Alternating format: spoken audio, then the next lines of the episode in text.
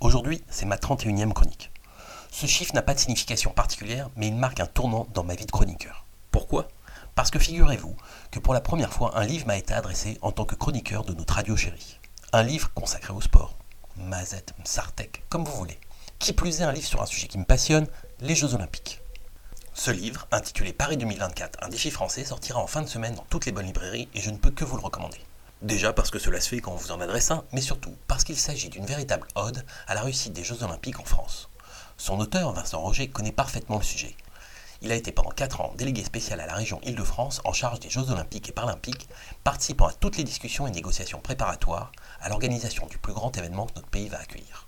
Son parti pris est clair, l'organisation des Jeux Olympiques va être un succès. Listant l'ensemble des défis à relever, sportifs, économiques, politiques, sociaux, environnementaux, culturels et organisationnels, Vincent Roger se veut confiant et énumère les raisons d'y croire. Il n'hésite pas à être lyrique, même convaincu que, je cite, Les Jeux seront à l'économie du pays ce que la Formule 1 est à l'industrie automobile, un laboratoire d'innovation. Certes, il balaye d'un revers de main quelque peu rapide les principales critiques quant à la tenue des Jeux, caricaturant même les positions de ceux qui osent critiquer le sacro-saint événement, mais cela ne l'empêche pas de dresser un panorama complet et motivant de ce que pourraient apporter les Jeux à notre pays. Surtout, et c'est la principale vertu de cet ouvrage, paru aux éditions de l'Archipel, il appelle à la mobilisation de tous pour la réussite des Jeux. Parce que ces jeux peuvent changer la face d'un pays, son auteur veut que tous les acteurs politiques, économiques, sociaux, sportifs, culturels, scolaires notamment, se saisissent de l'opportunité historique que représente la tenue de cet événement.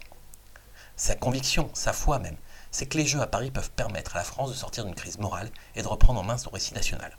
Avec modestie et pédagogie, Vincent Roger, dans son défi français, apporte sa contribution au travail colossal qu'il reste à mener, car il sait, comme moi, comme vous, qu'il reste beaucoup à faire, encore, afin que Paris 2024 soit une réussite au service de tous.